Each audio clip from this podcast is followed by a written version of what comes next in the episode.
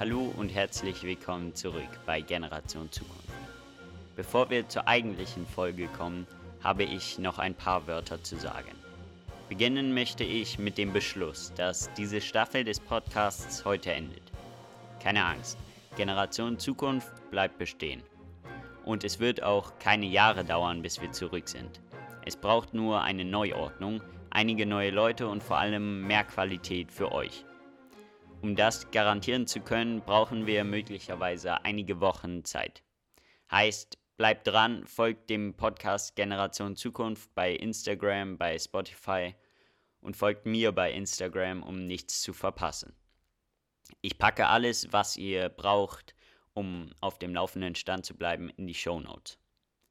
So, jetzt aber zurück zur Folge. Wir haben es heute den 1. September 2021. Am 26. September ist Bundestagswahl in Deutschland.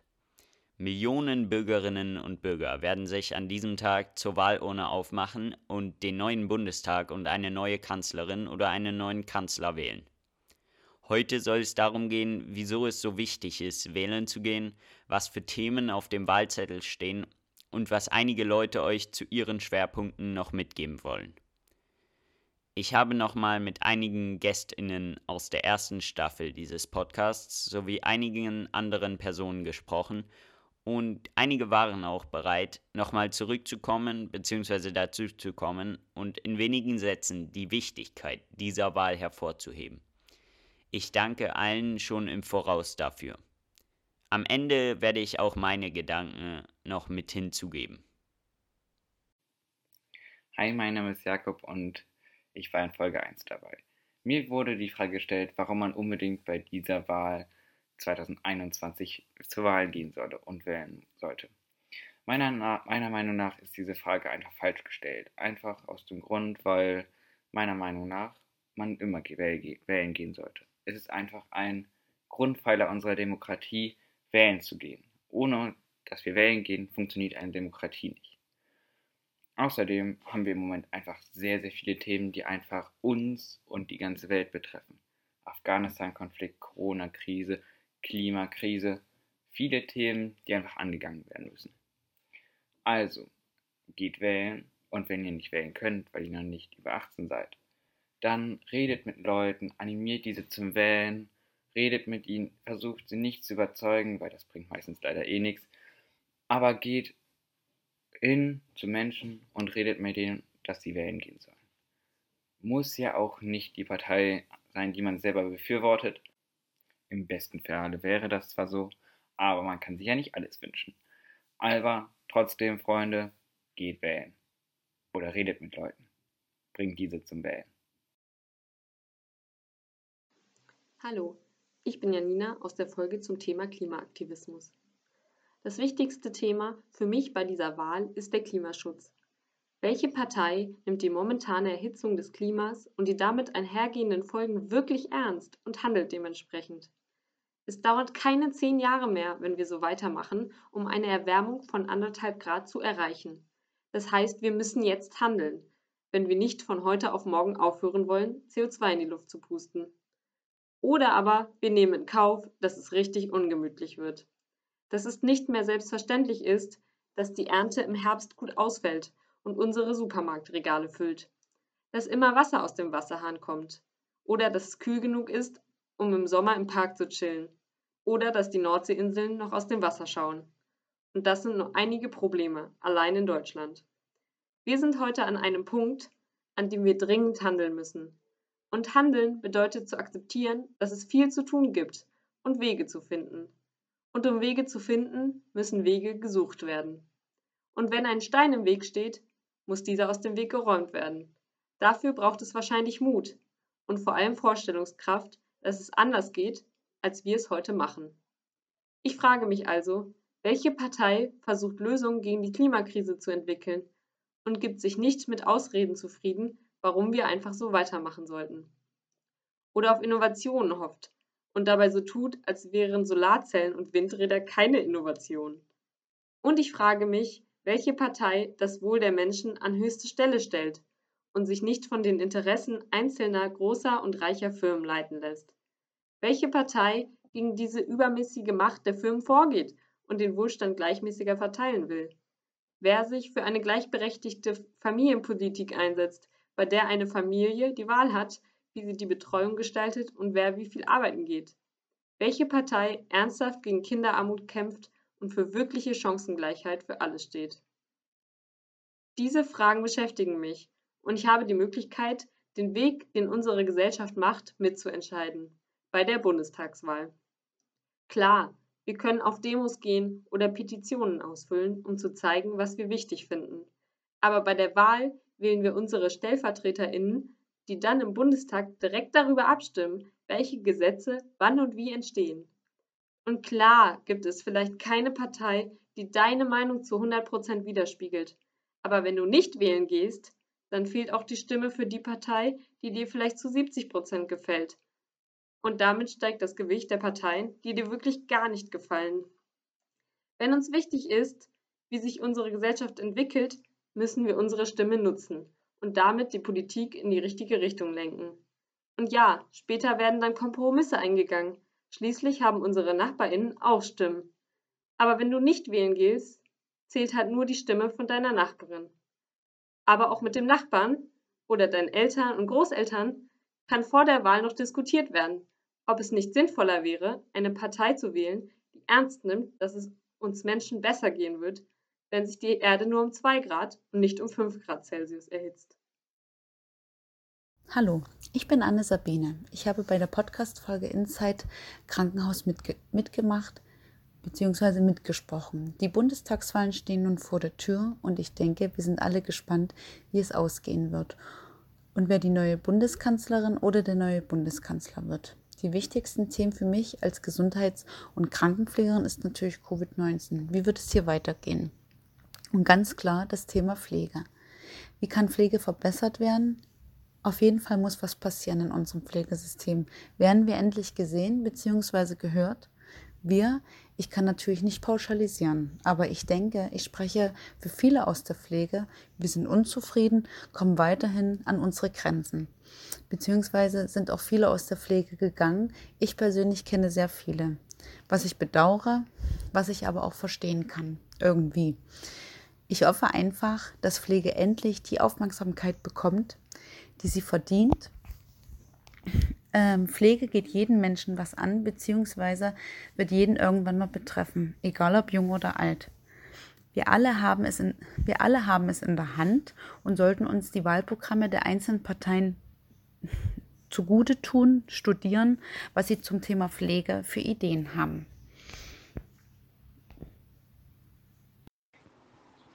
Ja, also für mich wären die wichtigsten zwei Themen, denke ich, bei dieser Bundestagswahl. Einmal sein, wie man natürlich die Klimakrise bewältigen will und gleichzeitig dann das zweite Thema halt die Wirtschaft dann auch damit vereinen möchte, um möglichst viele Arbeitsplätze und Wohlstand zu garantieren und wie man eben bei dem wirtschaftlichen Aspekt auch den ähm, Wohlstand nach Corona praktisch wieder erlangen bzw. erhalten will und verhindern will, dass die Wirtschaft ähm, ähm, absackt und auch gegen Konkurrenten aus dem Ausland, wie zum Beispiel China oder so, ähm, praktisch an Boden verliert und wie sich Deutschland als Industrieland da die nächsten Jahre, Jahrzehnte vielleicht auch aufstellen wird. Das sind so für mich die interessanten Fragen.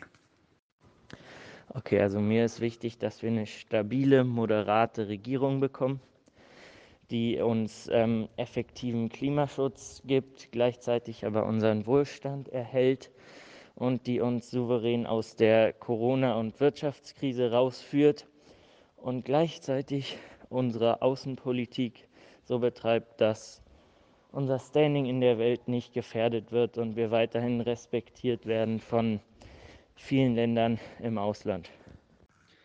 Hallo an alle Zuhörerinnen und Zuhörer des Generation Zukunft Podcasts von Simon Huber.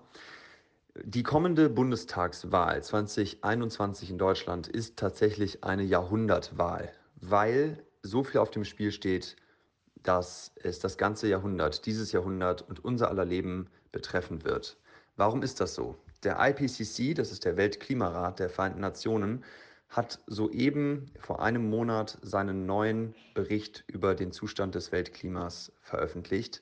Und darin gibt er ein CO2-Budget, das wir noch haben als Weltgemeinschaft, um den Klimawandel in einigermaßen erträglichen Bahnen begrenzen zu können, gibt er ein CO2-Budget aus von um die 400 Milliarden Tonnen, die wir weltweit noch ausstößen dürfen als Menschheit, um die Klimakrise, wie gesagt, auf 1,5 bis weit unter 2 Grad zu begrenzen. Das bei gegenwärtig 40 Milliarden Tonnen CO2-Ausstoß pro Jahr von der ganzen Welt. Und da muss man jetzt nicht großartig Mathematik können, um sich ausrechnen zu können, dass 400 Milliarden Tonnen bei 40 Milliarden Tonnen Ausstoß pro Jahr maximal 10 Jahre reichen, wenn sich nichts tun wird, eben, eben in diesem Jahrzehnt. Und in Deutschland sind wir eben mit knapp über 2% der Emissionen äh, an diesem Ausstoß beteiligt. Deutschland ist also ein maßgeblicher Beiträger zu der Klimakrise, hat aber natürlich durch seine große Wirtschaftskraft und auch durch seine politische Strahlkraft innerhalb der EU, aber auch weltweit absolut eine Riesenvorreiterrolle und kann durch seine ganzen Produkte und Dienstleistungen und was Deutschland alles eben auch politisch bewegt, viel Einfluss eben auf die Welt nehmen, auf andere Länder wie China, auf die USA und wie gesagt auf die EU. Und das sind mitunter die größten Player, die größten drei Hebel, die sich bewegen müssen in diesem Jahrzehnt, um die Klimakrise erträglich eindämmen zu können. Und deswegen ist diese nächste Legislaturperiode von etwa vier Jahren die alles entscheidende Phase in Deutschland im Kampf gegen die Klimakrise.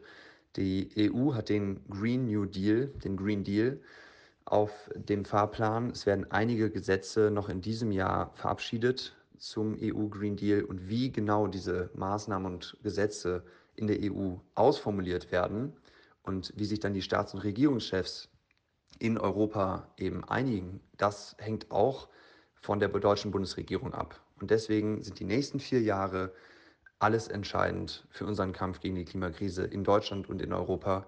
Und deswegen ist diese Bundestagswahl eine Jahrhundertwahl.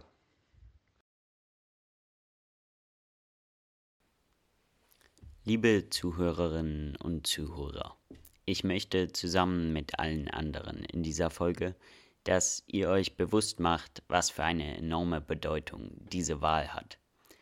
Es ist nicht nur der Fakt, dass das erste Mal kein amtierender Bundeskanzler oder keine amtierende Bundeskanzlerin zur Wahl antritt, sondern auch die Themen, die auf der To-Do-Liste der neuen Bundesregierung stehen werden. Lasst mich einige davon noch einmal nennen, auch wenn vieles wirklich schon gesagt wurde.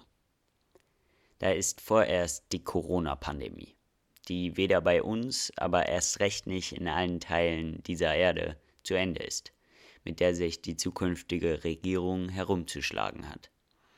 Die ökonomischen bzw. wirtschaftlichen Folgen der Pandemie zu bewältigen die Klimakrise endlich ernst zu nehmen und wirklich folgenreiche Schritte auf den Weg leiten, um bei uns in Deutschland und weltweit die schwersten Steine zum Rollen zu bringen. Sei es der Kohleausstieg, der CO2-Preis, das Verbrennerverbot für Autos oder die Energiewende. Und als wäre das nicht genug, um die ganze Legislaturperiode in Anspruch zu nehmen, ist da die Außenpolitik Afghanistan und die Taliban und andere Terrororganisationen. Die Gaspipeline Nord Stream 2 und die damit verbundene Anbindung an Russland und die Benachteiligung der Ukraine. China. Dann die EU. Möglicherweise muss mit vielen anderen neuen und alten Regierungschefs die Arbeit aufgenommen werden.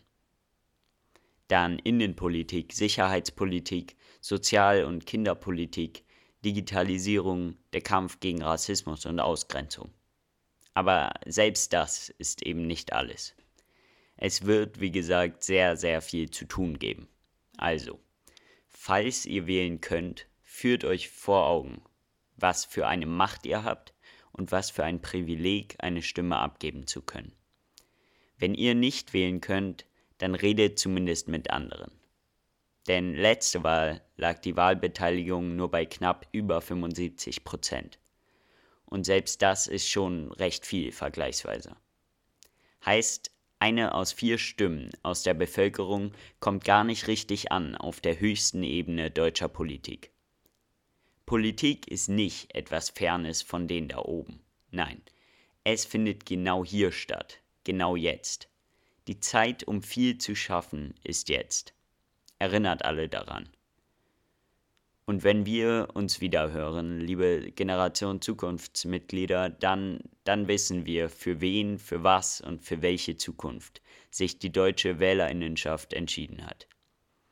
Ich danke euch allen für eure Treue über die Zeit in dieser ersten Staffel. Mir hat es immer viel Spaß gemacht und ich hoffe, dass, wenn wir zurückkommen, ihr zurückkommt. Bis dann, euer Simon. Generation Zukunft ist ein Podcast entstanden in Kooperation mit der SMV des St. Benno Gymnasiums in Dresden. Die Credits gehen an die SMV, den Ausschuss 2, das großartige Podcast-Team der SMV. Besonderer Dank an Cecile Liewald. Musik von Jonathan Goldbeck, Überarbeitung Simon Huber. Verbreitung über anchor.fm. Und Moderator bin ebenfalls ich, Simon Huber.